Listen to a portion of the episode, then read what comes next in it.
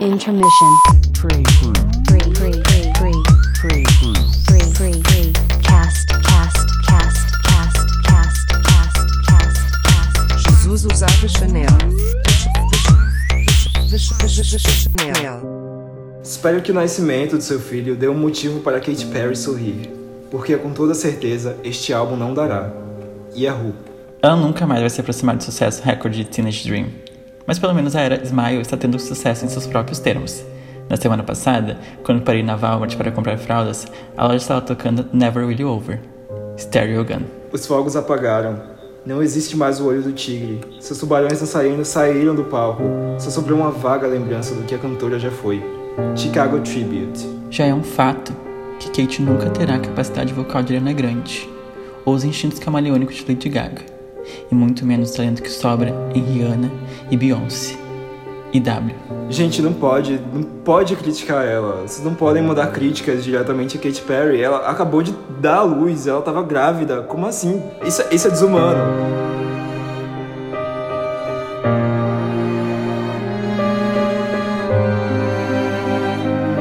Solta a batida da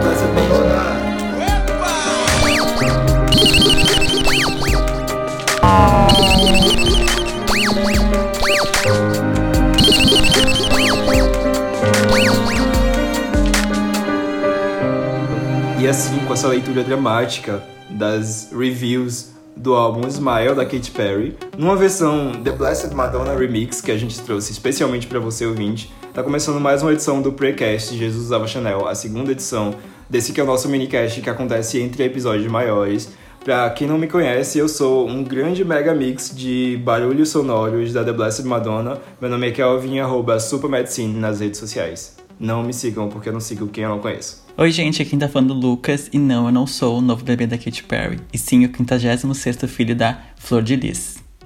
Estou aqui para dizer hoje que eu não tenho nada a ver com os assassinatos da minha mãe.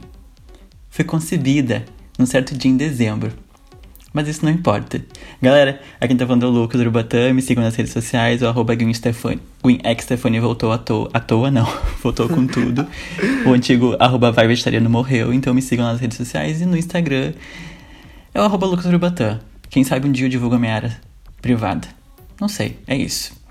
E é isso, né, amiga? Estamos aqui no podcast, a versão minicast, né? A versão minicast, Precast, que tem um nome quase impronunciável, porque é Precast, tipo Jesus, um meio Chanel.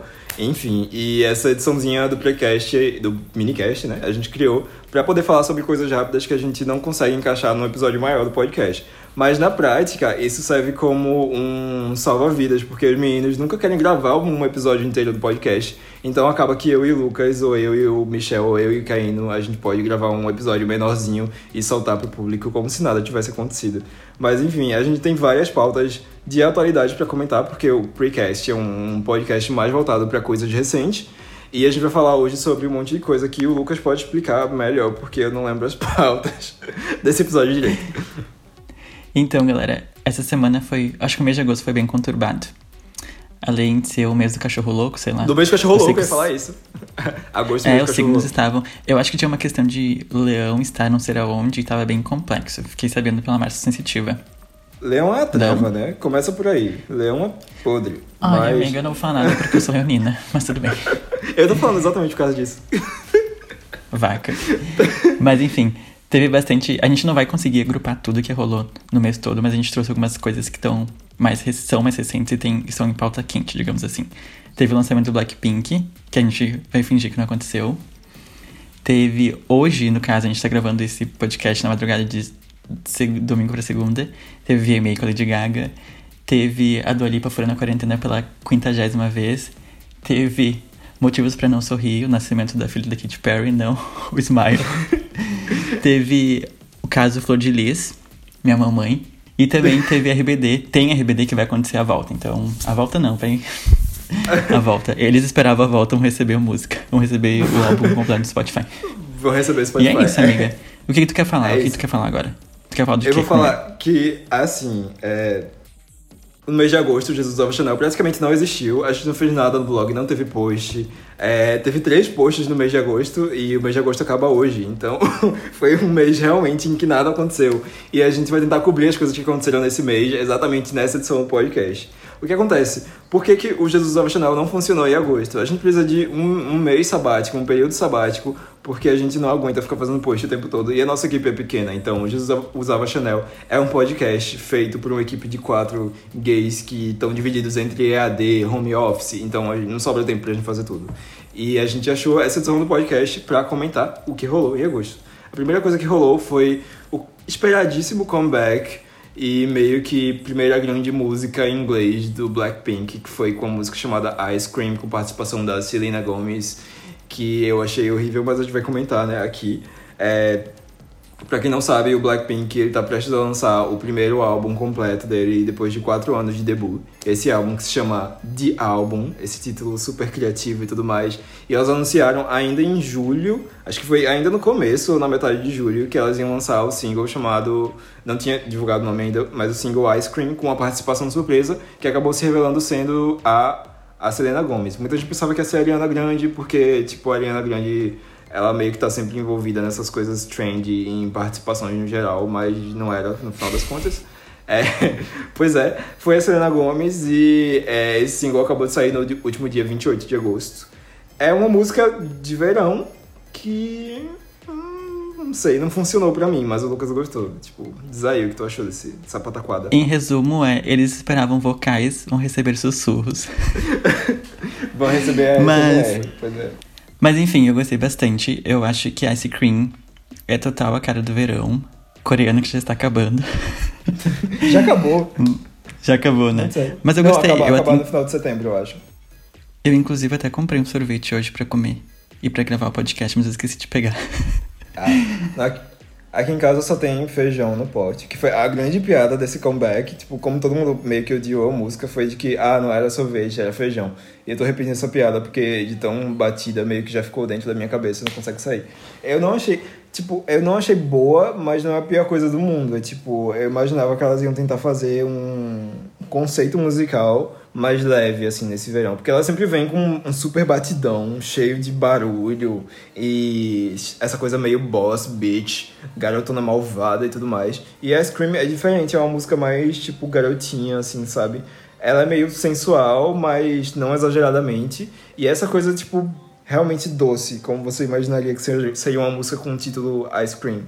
E eu acho que É. esse é um conceito que é legal elas explorarem. Tipo, a gente nunca viu esse lado muito doce do Blackpink, tirando, sei lá, As If Is Your Last. É, mas eu acho que nessa música em si não funcionou, porque ela parece.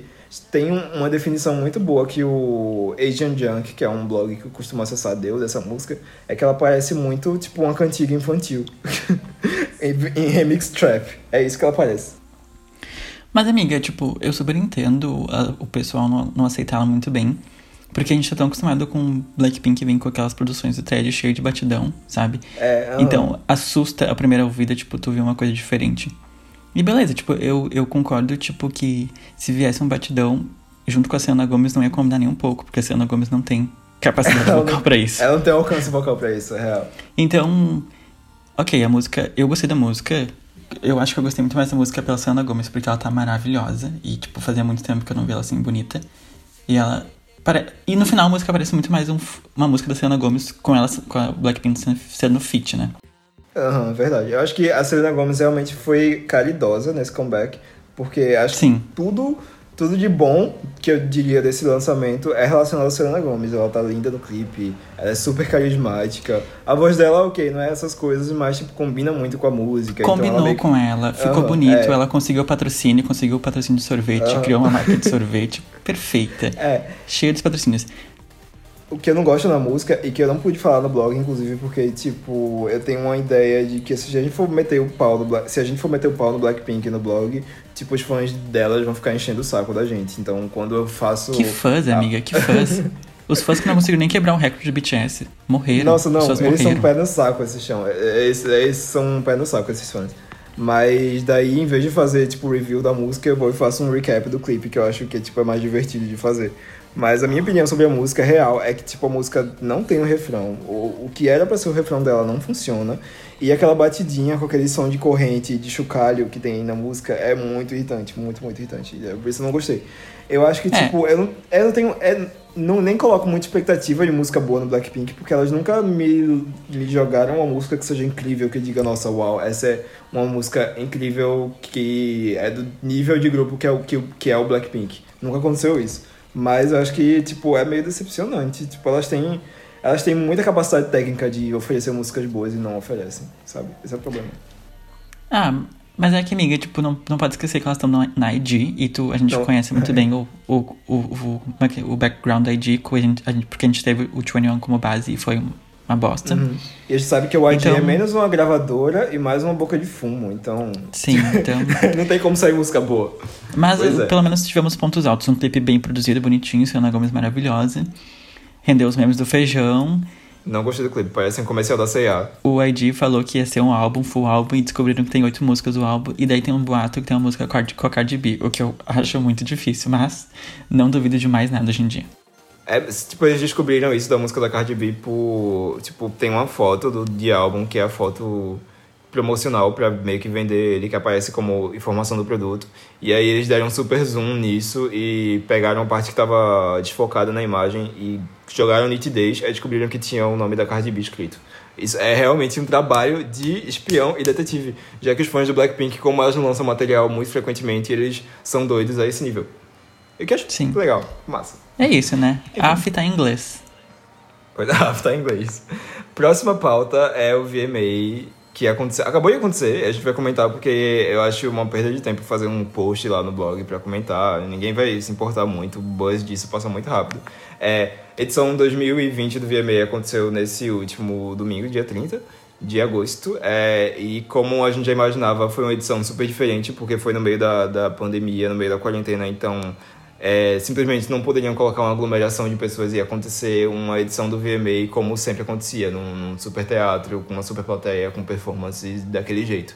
Então foi um VMA pré-gravado e com uma dinâmica diferente, um, meio que uma premiação virtual. Eu achei muito doida essa dinâmica, mas ao mesmo tempo eu achei que funcionou. E foi massa. E esse VMA também foi muito dedicado a a grande atriz, a grande filantropa, a grande cantora Lady Gaga, ocasional cantora Lady Gaga.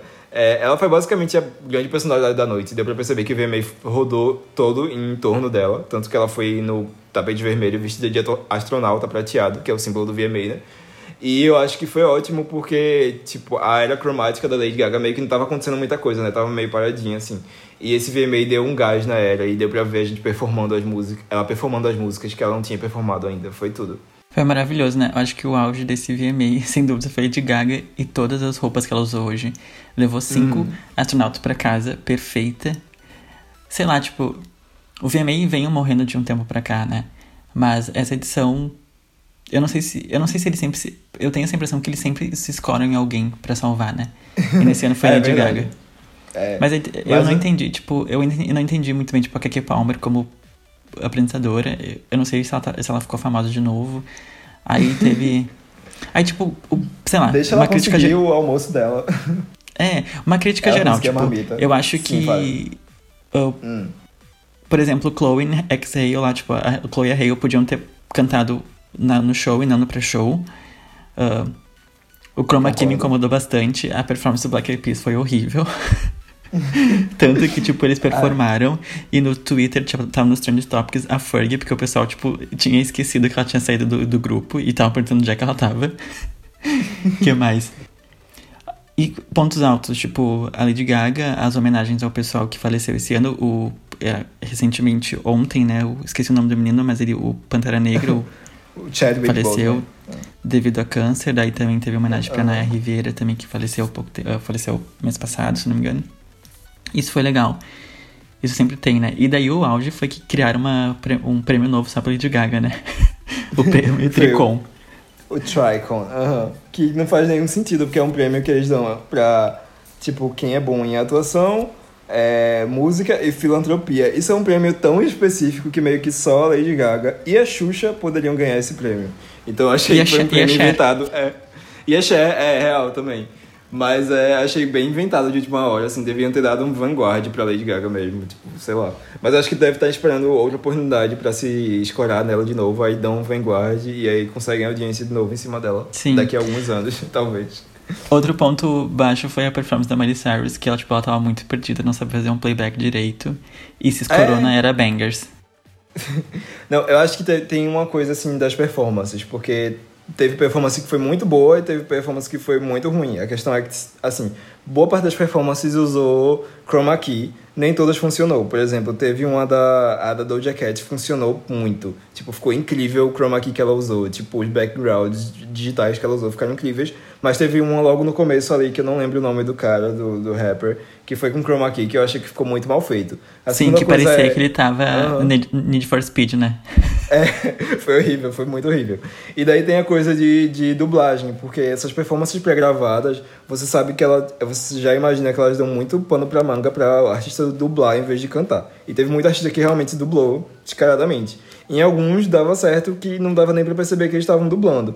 Já no caso da Miley não deu certo porque a Miley ela não é boa em dublar. A Miley é ótima cantando ao vivo. Tipo, eu amo muito a voz da Miley. Eu acho que geralmente ela sabe cantar bem ao vivo. Mas dublar é uma coisa que a Miley não consegue fazer direito nem em clipe. Se você perceber no clipe de Midnight Sky, ela não consegue dublar direito em algumas cenas. E quanto mais numa performance. Então deu pra perceber muito descaradamente que ela tava dublando, assim, em algumas partes. Não só pela, por ela não saber fazer a dublagem direito, mas porque o áudio do, da música tava, tipo, com efeitos de estúdio. Então era muito na cara. Mas eu não achei tão ruim a performance dela, não. Achei que, tipo, ela usou a bola lá pra fazer referência ao Wrecking Ball e dizer, nossa, gente, eu sou a louquinha do Bangers, vocês lembram de mim? A doidinha lá da, de 2015, 2013, sou eu, não se esqueçam de mim. Mas eu acho que funcionou na performance, ficou legal. Eu tô gostando muito, tipo, dessa nova persona da Miley. De várias, né? Ah, o que eu achei bonito foi o mullet só, que tá lindo. É, o mullet dela tá incrível. E quem reclamar do mullet é porque não entendeu o conceito anos 80. Só Sim. isso. Outro ponto alto, o Blackpink ganhou o primeiro VMA deles com How You Like That, que eu achei um pouco surpreendente. Isso é realmente ok, um né? ponto alto? Não pra mim. Mas... Ponto alto pro Blackpink, né, amiga? Porque já que eles não conseguiram quebrar Pois o é. recorde do BTS, né? Alguma coisa elas tinham que levar pra É, casa, pra não ficar chupando o dedo. É. Mas tirando isso, o que rendeu muito, né? E que é a nossa pauta, foi a Dua Lipa sendo esquartejada, criticadíssima, porque fu- furou a quarentena 50 vezes, mas não conseguiu É. ir no VMA. Não pôde ir no VMA. No VMA.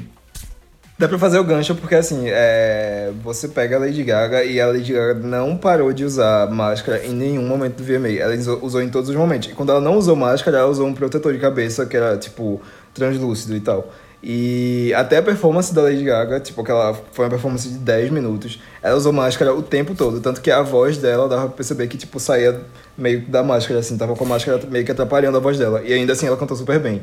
E, não, aí o só ela pessoal usou máscara, né, amiga? é, aham.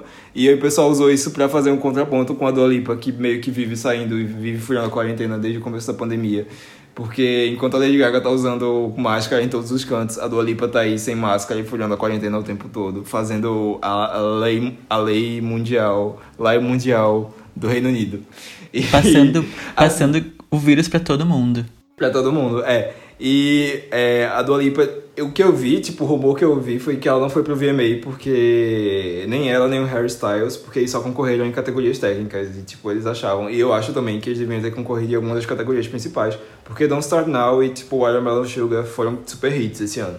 Acho que mereciam. E não só Don't Start Now, mas a Dua Lipa ela teve muito material videográfico bom pra concorrer. Assim, teve o clipe de Physical, que eu acho que ganhou alguma coisa na categoria técnica, se eu não me engano. E teve o clipe de Break My, My Heart, que tipo, é muito bem feito também. Então ela merecia esse espaço nas categorias principais. E ela merecia ter uma performance também. E disseram que ela não foi por causa disso. E eu entendo É. esse ranço. É um É. boicote. É sempre bom um boicote com, um boicotezinho com básico. finalidade. É, daí, é, agora essa coisa, tipo, a Dua Lipa realmente, ela não para quieta, ela tá postando foto no Instagram o tempo todo na, em aglomeração. Tem esse grande meme recente que eu acho incrível, que é, tipo, é, das pessoas reclamando de aglomeração da, da Covid, aí enquanto isso no seu stories do Instagram tá você com um monte de gente num, num, num canto fora da sua casa. E a Dua Lipa é realmente isso, tipo, ela, ai não, gente, todo vamos se proteger, vamos fazer o bem, enquanto isso ela tá lá fora sendo um vetor de Covid pra todo mundo. Tipo, então, complicado. Mas Engraçado que isso da, da furação de quarentena é uma coisa que a gente não tem muito cacife pra falar aqui no podcast. Es- es- especialmente o Lucas, porque ele tem esse costume de furar a quarentena de vez em quando. Então ele não pode falar. Amiga, se não tem provas, eu não furei. Eu não furei, a Fly não furou, a Pugliese não furou. A Pugliese não furou. Eu amo que a minha expressão pra furar a quarentena é fazer uma Pugliese experience. Sim. Simplesmente você. Eu amo que a Pugliese ela deu o nome, tipo, ela virou um grande sinônimo assim da quarentena. Uma coisa que até, até nisso a Fly fracassou, porque nem, nem esse posto ela conseguiu. Desculpa É, aí, né? da Fly, que ouvem Eu acho que se for colocar num ranking a Dua Lipa, vem a Dua Lipa, eu, a Fly e depois a Pugliese. Certo. Ah, é. Gente, não vou julgar. Não vou julgar a Dua Lipa porque eu tava na, na, na social dela semana passada. É. Eu tava lá com ela. Tava eu, a Dua Lipa, a Rosalia, a Arca. Todo mundo, to- todas as latinas. É, eu posso falar sobre, sobre quarentena porque eu realmente não saio de casa há três meses, pelo menos. As últimas vezes que saí de casa foi pra ir em supermercado. É, eu fiquei muito gatilhado porque a minha mãe ela teve é, a Covid-19, ela ficou super mal, ela quase precisou ir pra UTI. Então, depois disso, eu, eu realmente decidi que eu não ia colocar o pé pra fora de casa. Eu estou respeitando a quarentena, mas assim, foda-se a vida! Foda-se a vida. Sei lá. tipo, Mas. é, é, eu não posso dom- dominar todo mundo, não posso, tipo, fazer com que as pessoas fiquem em casa, né? Mas é, é cada um com a sua consciência. Eu acho que nunca teve quarentena de verdade no Brasil. Eu nunca vi isso. Pelo menos aqui na minha cidade, tipo, eu sou do Recife. é, e da região metropolitana, né? Eu nunca vi ninguém respeitar a quarentena aqui, tipo, tão é, ortodox, ortodoxamente quanto deveria respeitar. Nem quando teve realmente o lockdown foi mais forte e tal. Então acho que, tipo, o brasileiro no geral não respeitou e a gente tá tendo que lidar com as consequências disso, vai ter que lidar com as consequências disso até daqui pro ano que vem, a gente não sabe até quando, sabe? Na real, então, sei lá.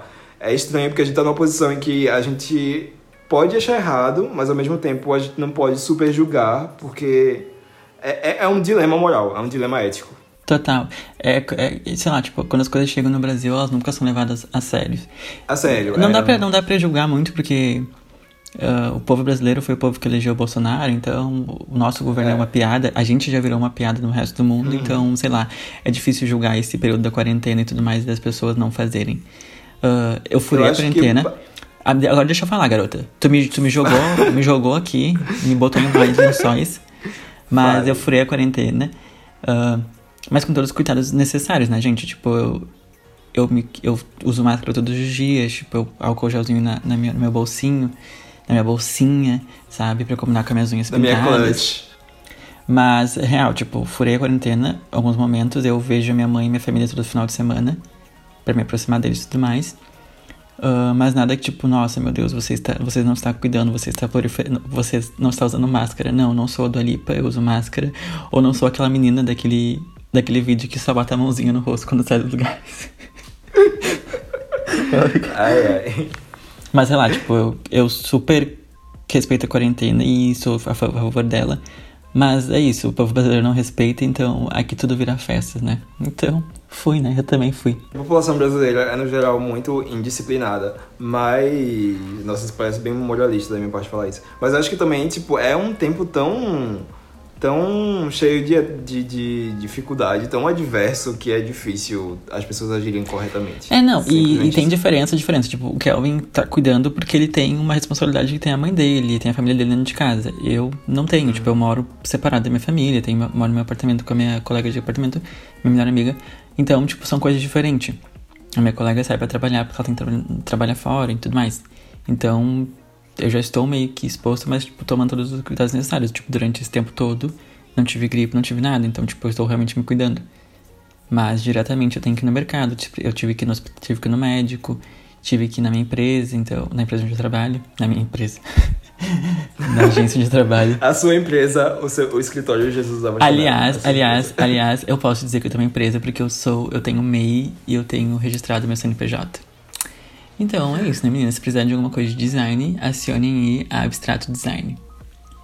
É, Acionem arroba supermedicine, que eu também faço. Mas é, isso, né, enfim. amiga? Não vamos entrar muito em detalhes em pauta da, da quarentena, porque é uma, é uma coisa moral, né? Será que, as pessoas, será que nossos seguidores vão se sentir insultados porque a gente tá julgando eles? Não sei. Eu jogo todo mundo com, com que eu tenho contato. Eu só ia dizer uma última coisa. Eu não concordo com nenhuma palavra que o Lucas falou agora.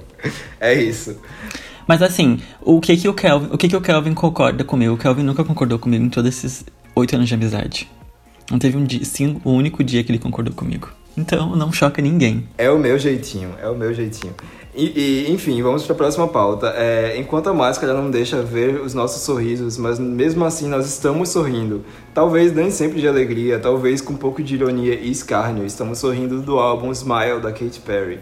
Eu decorei esse texto agora para deixar um pouco mais emocionante, já que esse CD dela é, não é nada emocionante, é super sem graça, é um CD até entediante de ouvir, então tô tentando dar uma, uma animação, uma emoção para ele, para tentar vender o CD e fazer que vocês deem streams. Mas enfim, o último álbum da Katy Perry, o Smile, acabou de sair nessa última sexta-feira, dia 28. É o quinto álbum dela, depois de um álbum que é considerado um fracasso comercial, que foi o Witness, que nem foi esse fracasso todo que o pessoal pinta, mas o Smile é um CD que, de acordo com a Katy Perry, é um CD de superação, é um CD para superar os momentos tristes que ela passou quando o Smile, o Witness flopou, porque ela realmente sentiu a negatividade do público e da, da, da, da mídia e tal. Enfim, eu achei esse álbum extremamente redundante, meio chato e sem graça. Mas eu não quero falar tão mal da Katy Perry, porque a gente já fala muito mal dela no blog. Tipo, a gente sempre fala mal dela. É um blog formado só por Little Monsters e o Caíno. E então é meio que impossível a gente não falar mal da Katy Perry. Eu me sinto mal porque tem seguidores de Katy Cat, do Jesus of Chanel. E eu não quero que eles se, não se sintam bem-vindos no blog, sabe? Sabe, amiga, as, tudo isso tá acontecendo com a Katy Perry é muito justo. Sabe, as reviews que estão saindo do Smile, elas mais falam da vida pessoal, sabe, do que do próprio álbum.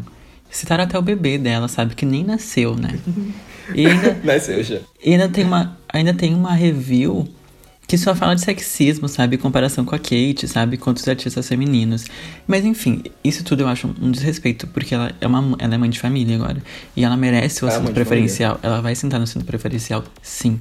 Porque a gente tem que dar o assento pra quem tem criança de colo. Tu achou o que do CD, amigo? Amigo, eu nem escutei. eu escutei, eu escutei. Óbvio, eu já tinha escutado algumas músicas que saíram, ne- Never, uh, Never Really Over, Really Never É. Over, sei lá. Aquela Never outra. Really Over. Eu gosto muito de Harley's em Hawaii, Hawaii. Aí o, Hawaii. Kelvin, aí o Kelvin comentou sobre Champagne Problems, né? Hum, uma é delícia. ótimo, aham. Tomando, escutei tomando uma- um, um, um, um espumante. E só. Não dou mais. É isso. Não dou mais moral pra Katy Perry. Acho. Se, eu- a única coisa que eu acho dela, Katy Perry, é que ela tem visuais maravilhosos. Mas eu não escutei o álbum. E, e segundo o Kelvin, antes de, de gravar e de fazer esse discurso de ódio dele pra mulher grávida, ele falou que o álbum nem era, é- nem era, nem era tão ruim assim como estão falando.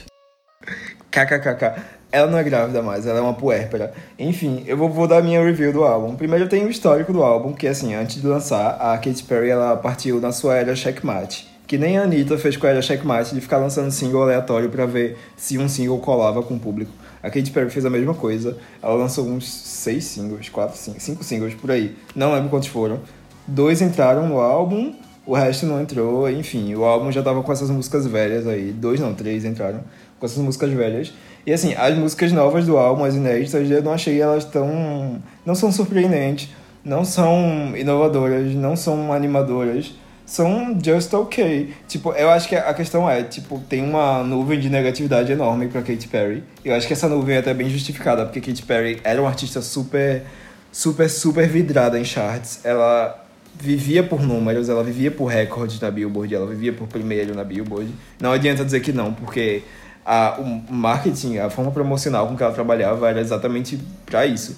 E aí, como ela meio que fracassou no quarto álbum, ficou essa coisa de negatividade pra cima dela.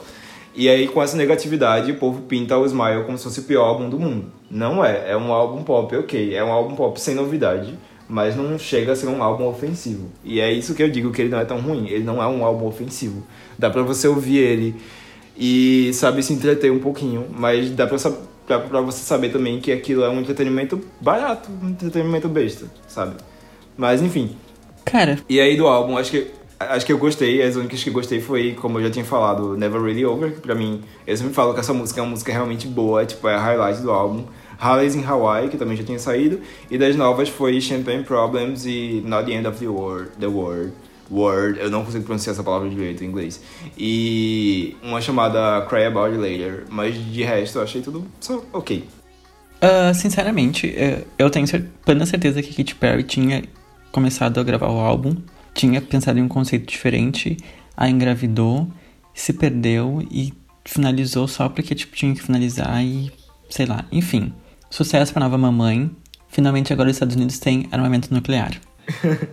Eu acho que, tipo, faltou um, sei lá, um fator surpresa no álbum. Não tem um fator surpresa, não tem, tipo, uma, uma gana dela de se reinventar. Ele meio que volta pro pop colorido e doce que ela sempre fez. É meio. É, amigo, mas eu também não sei se dá pra, tipo, culpar ela, porque, vamos lá, tipo, tá lá gravando o álbum, descobre ter grávida, eu acho que a, a rotina muda, né? Tipo, tu tem outras prioridades, então, tipo, eu acho que o álbum passou a ser uma.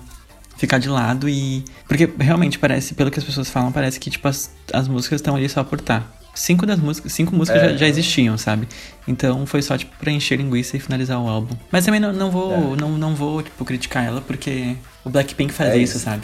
A ID faz isso. Deem, deem streams pra ela poder comprar o leite não da, da bebezinha, da Daisy, Daisy Dove Bloom, que é o nome da filha dela. E próxima pauta também é de uma mãe, uma grande mãe, uma super mãe, uma, uma super, super hiper mãe, que é a Flor Delis. Esse é um assunto muito bizarro, tipo, parece que o podcast da gente vai virar aquele podcast de causas policiais agora, mas não vai, Tudo, não é isso que vai tudo. acontecer. A gente só quer comentar sobre memes horríveis da, da Flor Delis. Enfim, vocês sabem o caso da Flor Delis, a pastora, barra deputada, barra cantora, barra atriz, que adotou várias crianças e criou seu próprio AKB48 brasileiro lá na década de 90.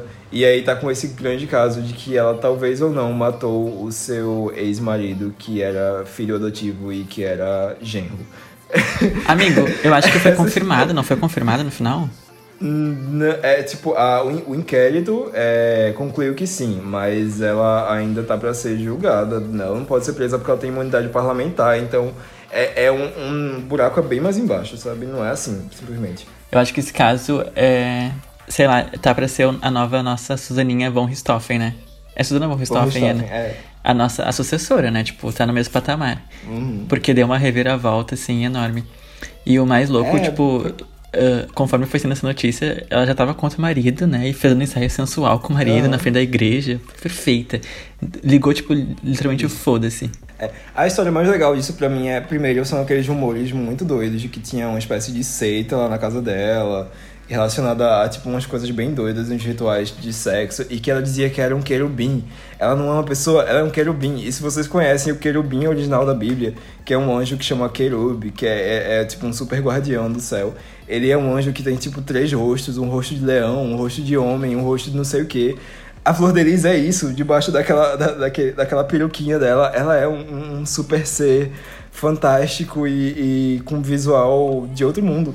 E outra coisa é a questão das perucas, porque a Flor de Lis, ela tem uma super coleção de perucas, com perucas que chegam a custar 8 mil reais. E Perfeita. é da mesma marca que a Beyoncé usa. E, e todo mundo comparou ela exatamente com a Beyoncé, com a Tyra Banks, Não. é, por causa das peruquinhas. A maior icônicas. comparação, amiga, é com a Janet Jackson, que ela tá igual. Com a Janet Jackson.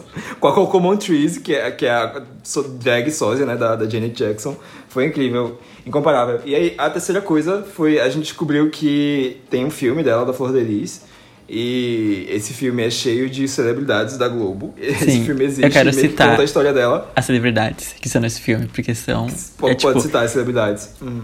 Galera, é A-list, tipo, é Fernanda Lima, Marcelo Anthony, Sérgio Maroni, Rodrigo Wilbert, Ana Furtado, Isabel. Filardóis, Bruna Marquezine, Patrícia Franca, Thiago Martins, Letícia Spiller, Fernanda Machado, Aline Moraes, Cauã Raymond, Débora Seco, Letícia Sabatella e Reinaldo Giannichini.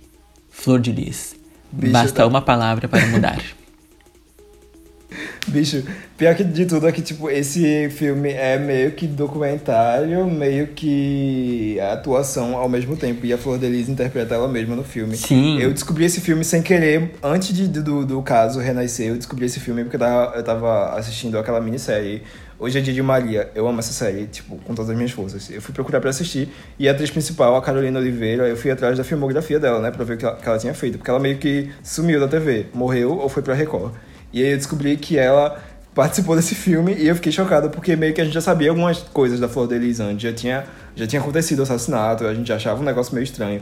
Mas aí surgiu, é, o caso ressurgiu e aí eu lembrei desse filme e aí eu fiquei tipo incrédulo, tipo pensando, nossa, todas as cele- celebridades que participaram desse filme, o que, que elas, elas devem estar achando disso agora? E a resposta veio alguns dias depois, porque descobriram que algumas dessas celebridades, dessas celebridades, é, foram lá no IMDb, que é o Internet Movie Database, e tiraram o nome do filme. Tipo, desassociaram a imagem deles da, do filme. Tipo, gente, a gente não tá envolvido nesse filme dessa assassina doida com Sim. perucas de 8 mil reais. A galera, tipo. É o que eu faria também.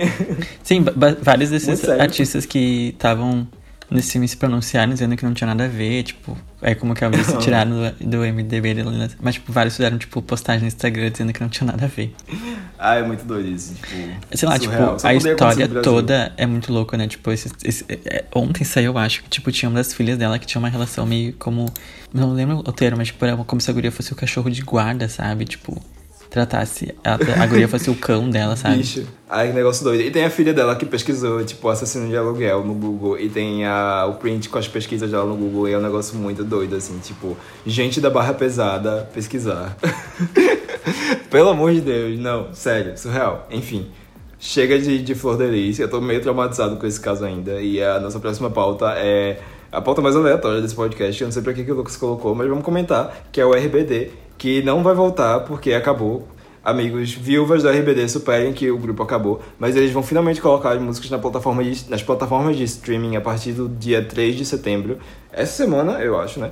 E nunca aconteceu isso porque, tipo, não sei por qual motivo a gravadora deles nunca conseguiu colocar toda a discografia. Sempre dá alguma treta e sempre vai algum fã lá e coloca ilegalmente as músicas, o que dá tretas maiores ainda. Mas agora finalmente vai colocar e vai ficar lá de vez. Faz muito tempo que eu não ouço RBD. RBD tem um super efeito nostálgico comigo e eu não gosto de relembrar esses momentos nostálgicos. Mas a discografia deles é uma discografia bem decente para um grupo. é, um grupo formado numa novela mexicana. Então eu gosto bastante, especialmente do segundo CD, que é Um Desses Pro Amor, que tem músicas incríveis. E eu gosto também do- dos álbuns ao vivo. E é isso, eu tô ansioso pra voltar. E pra ouvir Santa No Soy, que é o maior hino da história. Ah, eu era muito fã do RBD, ainda sou fã do RBD e tô muito ansioso pra essa volta. Demorou muito tempo. E finalmente. Eu não sei se foi ano passado que saiu uma foto deles todos juntos se reunindo para Provavelmente deve ser para Devia ter sido pra, ser, pra acertar essas informações todas quanto a pagamento e liberações de música. Então, galera que é fã de RBD vai poder reviver todos os seus momentos favoritos e cantar e escutar as músicas sem culpas no Spotify, no Deezer e da Apple Music, porque eu só sei que tem na Amazon Music por enquanto, há um bom tempo. E é isso, né? Nossa, tipo, eu meio, eu meio que tenho a Amazon Music, porque acho que com o Prime tá incluso, né? E nunca, nunca baixei, nunca fui ouvir. Mas enfim, amigo, me diz qual o teu CD e qual a tua música favorita deles. Bah, eu acho que eu gosto muito do CD americano, o, o Wanna Play. Rebels. Rebels, isso. Ah, e eu acho que Wanna Play é minha música favorita. Ou, ou, ou Bessame Sem Medo. Ah, Bessame Sem... Eu não sei, tipo, eu gosto de todas as músicas. Eu, eu amo, eu amo. A RBD, tipo, foi a banda que eu... Marcou minha infância e foi quando, tipo, eu me dediquei ao espanhol total. Aí quando vem o CD em inglês, nossa, eu virei bilíngue total, trilingue. Era espanhol, inglês e português. Eu acho que, tipo, formou muito a gente em relação à música latina, foi o RBD. E provavelmente meu álbum favorito é o Celestial, que foi o último Ai, álbum ali, sim. que a novela. É tudo, tipo, tinha acabado de acabar a novela, assim, eles lançaram esse álbum. Mas a minha música favorita é Que Ai Detrás, que eu acho que é uma música meio enigmática, misteriosa, assim, e que a performance no Live in Hollywood, que é o Ai, álbum que eles têm lá, perfeito. tipo, é perfeito ao vivo. É uma performance incrível, o arranjo da música tá incrível e é tudo. E eu amo elas falando. É, é- é tipo uma novela adolescente, né? Elas falando, tipo, já não, não consigo parar de fumar e não posso dormir. Sim. É, pra mim era chocante na época. Ui, adultas. Isso é muito. Ah, o RBD, cara, foi uma banda que deu muito certo, né? Tipo, saindo de uma novela e até. E, e, e pra, que, pra quem não sabe, provavelmente a geração mais nova, não sei se é ligada.